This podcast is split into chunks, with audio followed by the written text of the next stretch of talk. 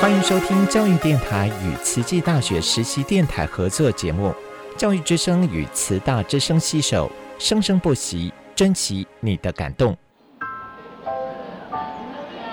读大学到底有什么了不起的？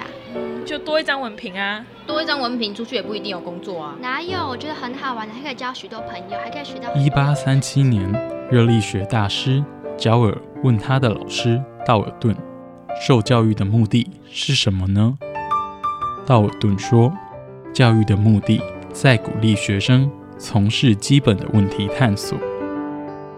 大学有许多课程，目的不是让你得到高分，而是让你了解自己。”欢迎收听由慈济大学教育团队制作主持的《大学了不起》。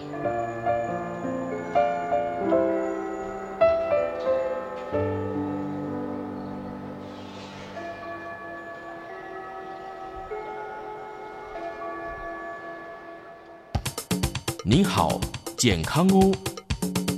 您好，健康哦！健康部落格。提供您全方位的健康观念，让您健康讯息一把抓。健康部落格开战喽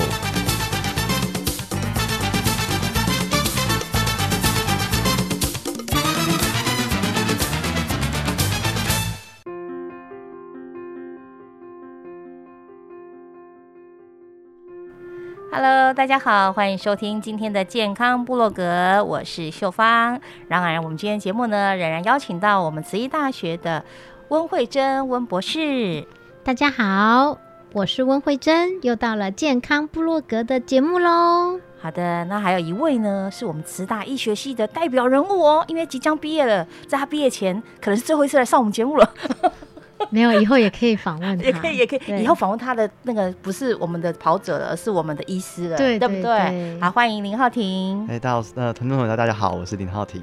哇，浩婷的声音好好听，对呀，就耳朵听得好舒服。我戴耳机，真的平常也喜欢这种唱歌啊、表达这方面吗？就就没有这方面的涉猎，其实。啊，你会不会觉得自己声音好听？嗯，自己听起来好像还好，习惯了，还可以。二十几年，听二十几年了，应该也差不多习惯了。刚录音之前，听老师跟这个浩婷在讨论哈，哎呀，你用什么软体？我用什么软体 A P P？哎，你参加什么团体？我真是完全进入不了他们的世界。因为我完全不知道在讲什么，可不可以告诉我们，这是跟你们运动相关的 A P P，很好用吗？哦，我觉得我蛮推荐大家使用 A P P，因为我觉得这个呃这个东西可以帮助你规律运动这件事情。真的？对，因为我觉得。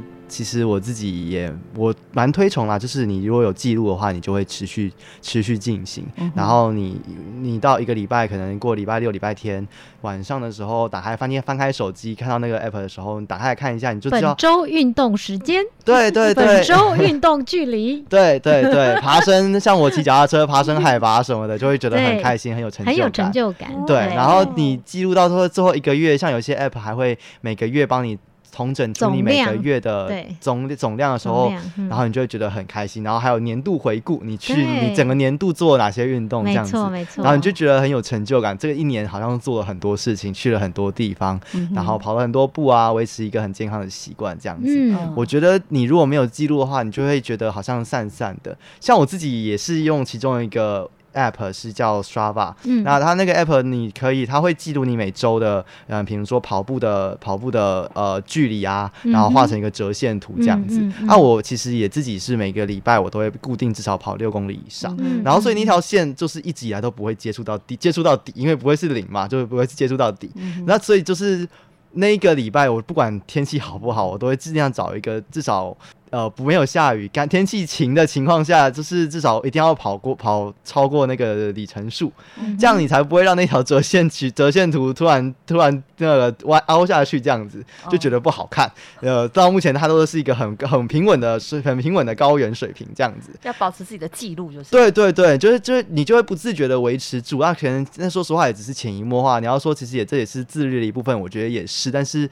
我觉得记录这件事情会帮助你的自律这件事情。没错，没错，尤其最近几年，其实运动都跟科技结合，嗯，可以帮助大家。第一个是。呃了解自己的状况，因为有时候我们在运动当中，你不知道自己到底速度怎么样。配速如何？这对呃运动专长的学生来说是非常非常重要的。好，譬如说呃，另外一个就是会互相互相分享。你现在哎，今天早上哎，你你你哦，你跑了二十一耶，好厉害哦！哦，你后面哎，速度掉下来了。A P P 可以加好友的意思吗？是的，是可以互相分享。对，然后它还可以变 grouping，就是一一组一船人。所以现在其实也有一些呃比赛，他们就是各种 A P P，他会去比比赛，说哎，我们组成十个人一组，谁的这个礼拜的里程是最最高的，然后他们会有一一段。时间，然后最后有发一个奖金之类的，好，就是一个比赛。我觉得这些都是其次啦。对我们自己时间比较紧的人来说，我觉得 A P P 可以。像我觉得我最常就是去看睡眠的品质怎么样，它上面会有告诉你说，哎，你今天深层睡眠有达到两个半小时。然后，或者是哎，他告诉你，哎，这个礼拜很像睡眠，很像啊，或者是呼吸，然后甚至有很多的呃记录，都可以告诉你说，哎，你这个礼拜，譬如说我上个礼拜的呃跑量，譬如说一个礼拜一个礼拜，我都知道说大概是六十几。你刚刚讲可以看睡眠，可是我看你一直在划手机耶，为什么手机可以看我们的睡眠？哦，就是睡觉的时候，我们带着手表。他会去看你是浅眠期，所以它是连接连接到你的手表，对你特别的科技手表就对了。呃，也没有很科技啊，就现在大部分都是用那个智慧型穿戴装置啊。对，哦，这就是穿戴装置要有这样的手表。譬如说，哎，我们不打广广告了哈，但是呃，目前。呃，之前呃，跑友大概会用所谓的监测你心跳的方式，像 Garmin 是一个，或是通通，或是 Epson，它都是用这种，就是这个叫什么？透过手表接触到我们的，它就有一个光，有没有？嗯哼哼，它就是去监测你自己的皮肤表层，你的你的血流，然后去去侦测你的心率，然后你有没有翻身？是，然后。呃，去预测，它有一个 program 去呃去预测你的动眼期呀、深眠期跟浅眠期。哇，可以监测你的睡眠。睡眠运动员来说，睡眠是很重要。是是。那我曾经也有参加过网络上的一个一个 group，他就是呃去一群想要减肥的人，然后我去当团长，就是义义务的组长，然后我去监控每一个人。我那时候真的很 surprise 哎。深深眠期有些人只有三分钟，就是胖的人，他基本上他是睡眠品质非常非常差的。是，所以我们一一般都说睡眠品质很重要。第一个，好，听过我们健康部落格的听众朋友应该都都有印象，睡眠、饮食，然后才是运动。对，所以我我也是借由那一段时间去看别人，我才知道说，哇，天哪，原来世界上有这么多。人是睡得这么浅的，对，所以我觉得 A App 可以帮助我们。可以看得出，而且有些哈，现在还说可以测出你的压力哈，所以你的压力是多还是少？然后还有你的身体的电池电量，现在是整天下来之后，你就哦哦哦 这样子。对我有听说，什么最近现在还会有帮你评估，说你这今天运出出门运动，然后今天你现在体量体你的体能应该还剩多少？这样子，这个今天这个运动运动完之后，你这会不会是吹牛的？我不知道，但是我自己是没有用到这么这么这么有趣的科技，但是我会很想尝。试一下，不过大部分都会看步数，一般比较少在开始运动的人，他就是看，哎，我今天已经几步了，好，去这样子去累积。那我们。健康促进微保组也都是有在登记，然后一天是不是有一万步？好，那你就加一个一个点一个点。我有一次真到睡前，我突然发现，哎呀，我差一百多步就去走一走，我就开始在阳台散步。真 的真的，真的有那种记录的感觉。对对对，就是那个记录的感觉会。其实有听说有一个有听非洲回来的慈青，他就分享说，呃，非洲他们的保险公司他会用一个。就类似手环的概念，然后去看你一个礼拜是不是有运动多少次。所以他如果运动多的人，他的保费相对就低。然后你有达到多少的标准，他还可以呃送。他说他这次回来的飞机票就是保险公司给他的 reward。哦，对，哇塞！所以在非洲，我的保费店很贵。所以另外一个好好好好笑，就是有趣的地方，他就说，你就看到，因为他是结算是到礼拜六晚上，所以你就看礼拜六晚上他们聚会的时候，很多人都在抖手。累积累积，哎，还没达标，对减轻保费这很重要。我觉得这个 这个，我觉得在台湾其实也可以结合在一起，就是有运动的人，他基本上他的保费是。就是使用的医疗资源是低的，对对，我相信应该应该要这样子做会比较好，就是鼓励大家运动，减少医护人员的负担。对对，全民健康这件事情也是，我觉得这件这样子做会比较好一点。这个都是 A P P，就是呃穿戴科技的结合，现在在这几年其实是很夯的，也是政府在推的一一个东西。的确，之前有人曾经建议我要戴。因为他就说你就是要从里面得到，比如说你说监测心跳啊，有些可以监测血压的。对。然后说你要有一个这样子的，你才知道你的身体状况。嗯。但是你知道我这个人就戴不了表，我戴着戴着就想这确实。所以你就睡睡觉还戴，真是了不起。呃，就是现在手表其实改善很多，早期有那个很大 can，有时候戴着就有不舒服。对。可是现在就越来越越人性化，也是习惯就好的。对对对，所以可以试试看。好，对。作为一个医师，未来的医师，即将成为医师，浩婷，你觉得我们人如果说真的要养成一个习惯的话，是不是真的要有一个这样穿戴科技在身上？穿戴科技，我认为就跟我们手机的 app 一样，都是辅助。我觉得那个比较。在于你如果说要规律运动啊，或者是一个好养养成良好习惯，我认为其实，呃，心态比较重要啦。我觉得心态跟乐趣，你要在其中找到一点点乐趣，这件事情会比你就是变成一个。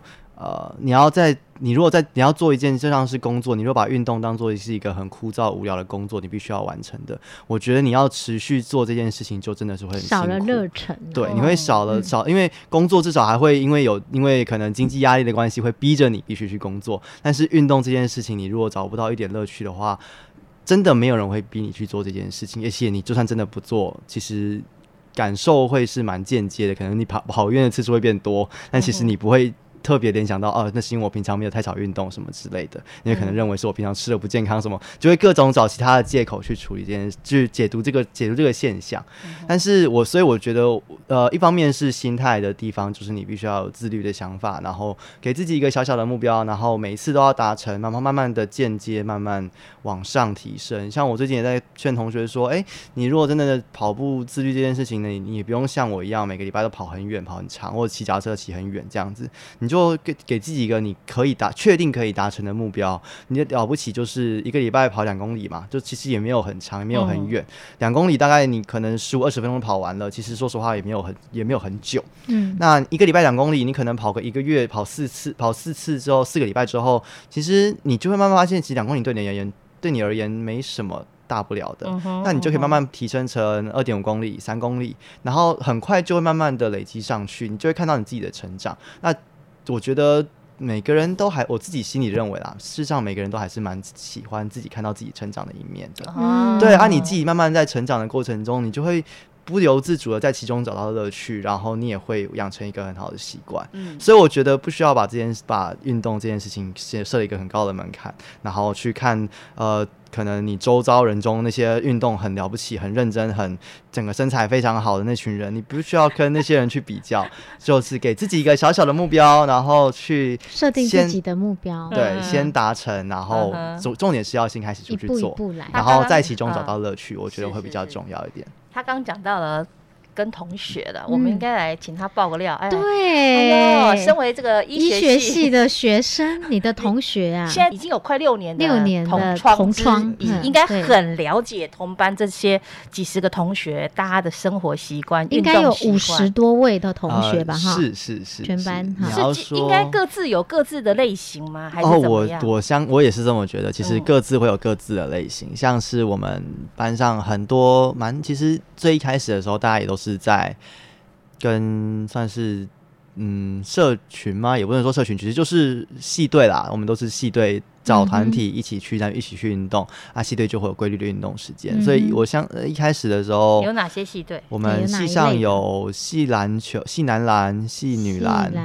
那男男男生篮球、女性篮女生篮球，然后再来网球、排球、桌球跟羽球，好像是人数还算蛮规模还蛮蛮大的这样子。然后我们也有系垒球，垒球最近最近在我们在因为学弟的经营经营很成功，最近越来越兴盛。曾经去年好像还拿到 目前我们大一杯的那个呃。那个乙组第一名吧，对，今年今年直接进进军甲组，这样子也是很厉害。学弟他们那个这个规划，这训练的很完善了，我必须说，对。然后目前还有哦，系组也是，然后细勇好像也在我们学弟学弟妹的。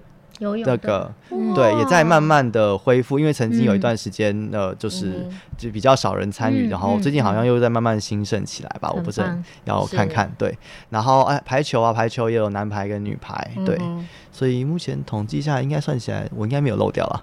漏掉的话就尴尬了。Overlapping 的人多不多？Overlapping 的人比较少，我觉得这是比较可惜的地方。因为一方面是因为我们要兼顾课业，那一周也只有五天。对。那你要同时兼顾两个以上的系队的话，你可能一周就因为平日就 对一周可能就四天晚上都得要出去，都得要出去 系队练球，这样子就比较相对辛苦一些。所以我。听到 overlapping 的人有有，但是比较少。然后大家都是可能一开始真的有 overlapping，但是我觉得是在找兴趣的过程中，然后接着就会大家就可能就锁定一两个，留下一个或两个这样子。对，那我觉得一方面我们班上真的，一方面是系队的人蛮多的。那最近大概最近三两三年、三四年的时候，开始有人健身房嘛，因为那个疫情的关系还是什么的，反正就是大也是因为都市都市化的关系。要运动不太容易，嗯，对，所以大家开始喜欢跑健身房。呃，健身房运动也是，我觉得我们班好像也占蛮多，蛮大多数人会做这件事情。而且那群人，我觉得，呃，我因为我自己不是健身房健身房派，我们要批评健身房的意思，我必须先澄清。呃，我只是说我自己没有健身房派的理由，等下可以再说，再讨论一下，聊聊聊聊看。但是我觉得健身房派的人很厉害，是因为那个对我而言，对我而言，我没有在其中找到乐趣，所以我觉得他们在其中找到乐趣。还可以持续坚持下去，变成一个规律跟自律的自律的活动，我觉得很敬佩他们。我觉得是这样子，对，而且然后再来可能就是户外的那户外派的话，其实就相对少一点，可能就是跑步，因为毕竟单车的门槛稍微高一点，就像是刚才有之前有提到说单车的呃价位啊什么等等的相对门槛器材，对对对，相门槛相对高啊，但是跑步就比较相对轻松，就是压力没有那么大，所以如果是户外派的话，可能就是。跑步跟系队那一方面的，那室内派的话，可能就会变成是啊，我们班也有跳舞的啦。其实跳舞的也是很厉害，他们也是蛮规律的去参加热舞社，或者是对。然后那方面运动，他们也是维持的，也是也是一个很好的活动，而且维持体能也是一个很棒的运动，这样子。所以大概分类下来，我应该是差不多就这样。盘点的很不错哎，对，但我觉得就是在各方面，其实每每一个运动都有一，我就是刚刚提到，我觉得都有共同点，就是你在他们都是在那一方面找到乐趣的人，是，他们都在其中找到他们自己的乐趣，一定要找到喜欢的运动才能持续下去，对对，有热情。我最近因为常常帮忙主持他们医学系啦，还有模拟中心的一些就是启用大体老师的这这些的过程，然后我就发现到，因为医学系有参加的同学都会来嘛，嗯，好。像我们读医学系的同学哦，体格都很标准，甚至哦都是有一点点看起来就是呃偏瘦吗？偏瘦，然后没有像我这个体格。像像浩庭呢，可能可能是属于偏瘦的啊。我一我确定我自己是偏瘦的，我一直以来都是 偏瘦的。他本来就偏瘦，但你可不可以谈谈看你？刚进来的时候，大一的时候，看看你的同学是怎么样，变化大不大？哦，变化大不大？我自己觉得变化蛮大的啦。因为 呃，一方面可能是因为大家考上医学系之间读书压力就蛮大的，然后在可能高三、高二、高中时期就要认真读书啊，然后最后学测，我们那场我们还是职考啦，哦，学测跟职考的时间要努努力拼出个好成绩才能考上医学系。嗯，那过程可能就会花很多时间在读书上面，那平常运动啊什么的时间就会相对少。嗯，那所以我觉得在进来的时候，可能大家身材都稍微走样，或我我不要说走样了，因为我没有知道，没有我没有追踪到他们之前的体态的样子，但是说可能就是稍微的呃比较呃，你要说肉肉的吗？也还好，其实 可能就比相比现在啦，相比现在来说，可能肉肉一点这样子，我觉得也没有到胖啦，但是。呃，进入医学系之后，大家生活变得比较稳定跟规律，而且读书压力这件事情也渐渐习惯。对。然后我觉得医学系的人，大家也都是蛮自律的一群人，然后就会慢慢的重找回一些可能。不管是活，不管是团体活动，像刚刚才提到的系队的问题，或者是一方面觉得自己想要更维持更好的体态啊，什么的体能等等的，所以就会去参加健身房什么是什么的一些呃活动。我觉得这。就是大家会从慢慢从慢慢就是像现在大家看到的，我们哦医学系大家好像都瘦瘦的这样子，当然也不排除我们进医院实习之后被那个医院操出来的是有可能啊。大家在医院压力很大，所以吃都吃不好，睡也睡不好啊，是能其实那个就是慢慢瘦下来，也哎倒也是没有到按时没办法按时吃饭，可能就只是压力大了一点点嘛，对啊。那你可以谈一谈，呃，从医学系这样上去之后。呃，让我们科普一下给我们的听众朋友，你现在在大呃，从大一医学系进来开始之后，他是怎么样走，可以变成一个医生呢？哦，关于这部分，其实呃，我到目前都还是常常会听到亲戚朋友跟我问我说啊，现在医学系要读七年是不是啊？其实医学系读六年这件事情已经实施了快将近十十十年多了，对。而且第一届的六年制的医学生其实都已经毕业开始，已经开始当医生了这样子。那呃，所以我们目前医学系是读六年呐。那四年是在大学里面学习基本的基本的知识，包含是解剖学啊、生理、病理、药理等等的。然后到呃大五大六之后会进到医院去实习，那就比较是临床的学习，跟病人学习，跟老师学习这样子。然后接着就是大五大六之后，哦对，刚刚提到我们考试的话是大四第一个阶段，就是我们算是医学教育的第一个阶段，学理的阶段先结束之后，会先考一个第一阶段医师国考，然后接着是大五大六实习之后会考第二次的。呃，二阶第二阶段的医师国考，然后跟临床技能考试，我们是叫 OSKI，嗯，然后接着是考完之后进入临床，也就是那时候我们就会领到医师执照，因为两完两次医师国考考完之后可以领到领到医师执照，这样子。拿到医师执照之后，我们就是个算是个医师了啦，那我们就会开始进入临进入。临床实实际呃，像所谓的 R one two，不，其实没有，还没那么快。我们叫 PGY，我们叫 PGY。那用中文的说法应该叫不分科住院医师。不分科住院医师。对对，那不分科住院医师就是在两年，目前的计目前的规划都是两年，就会是叫 Y one Y two。我们常常之前自自己之间自己人沟通之间叫叫 Y one Y two 这样子。啊，接着部分科住院医师完之后，就会接到住院医师阶段，专科住院医师。那这就这就那个时候才选专科，所以这也是亲戚朋友常会问我的问题，说啊，你们选你选什么科，选什么科？那我们就得要说，哦，我们都还没有选科，我们现在都在医学生而已。对，其实都得要等到我们。领到医师执照，在两年之后才会开始选专科，那个时候才才是专科的住院医师。然后接着就是我们刚刚老师提到的 R one R two，那就是其实英文叫 resident，就是住院的意思。resident 的 R one R two 这样子。那 R one R two，然后接着就看你选的专科要受训多久。那有些专科可能要受训个三年，有些专科要四年，有些好像要六年、七年也是有的。那哪一些专科要比较久呢？呃，我其实自己因为我自己。没有涉略这么多，我了解的是神经外科好像要受训啊，六年还是七年吧？目前好像是，目前好像是算比较久的那一群。嗯那比较短的话，就是目前我知道应该是儿科还蛮短的。你要拿到，如果只提要只谈要拿到专科医师执照的话，就儿儿科好像大概只要三年就可以拿到了。嗯，对，然后可能在可能是内科、外科的专科住院医师，但是其实因为国考完是医师执照，然后再训练完才专科医师执照，对对对对，然后接着还会有次专科的医师执照，所以就更爱。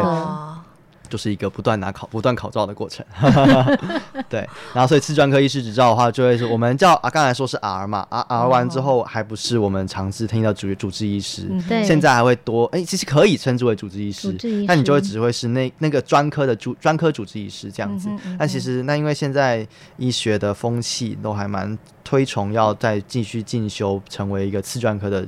主治医师，就我们常听到什么呃，可能心脏外科、心脏内科，然后呃肾脏内科等等的那些主治医师的时候，其实都他们都是已经休息完次专科了，因为他们当年都是像心脏内科，他们是拿到内科专科医师执照之后，再加上心脏内科次专科的医师。执医师执照，那才才会是一个心脏内科的主治医师。嗯，所以可能在那你要再拿到次专科的医师执照的话，可能就要再加个两年到三年左右，才会成为我们。平常在医院里面看到的那些很厉害的主治医师，这样子，所以可以有门诊开门诊，独立开门诊的时候已经是主治医师。其实也，你你拿专科医师执照，你就可以就可以就可以出去开门诊，其实完全没有问题的。对，那只是对，就是风气问题。嗯，一位医师的养成有这么的漫长，哎听说要十二年以上，至少对啊。刚算起来，其实你看我们六年医学生，六年医学生，然后两年不分科住院医师，再加四年。专科医师执照十二年，这样你才会有十二年，你还没拿到次专科，所以次专科再加两到三年，就是大概再加上去，不一定都要次专科吧？对，当然不一定，鼓励的。现在，所以说，大有时候一个医师的养成，真的至少经过十二年这么的漫长，所以体能真的好重要。回到体能，真的很重要，很重要。哇，对，好的。今天非常的荣幸，可以听到我们的浩庭医师啊，来到节目当中跟大家分享。嗯，哦，他未来一定是个很好的医师。对，没错。真的，听他讲话就感觉很有耐心，在跟病人。科普 未教，你看我们聊聊，眼睛都有星星出来。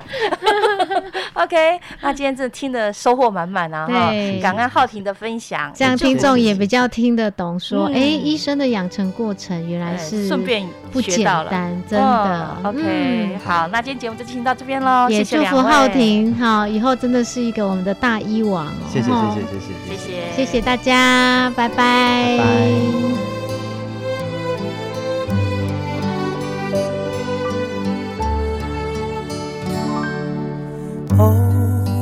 在镜子里面，旧时光和我相遇。那片月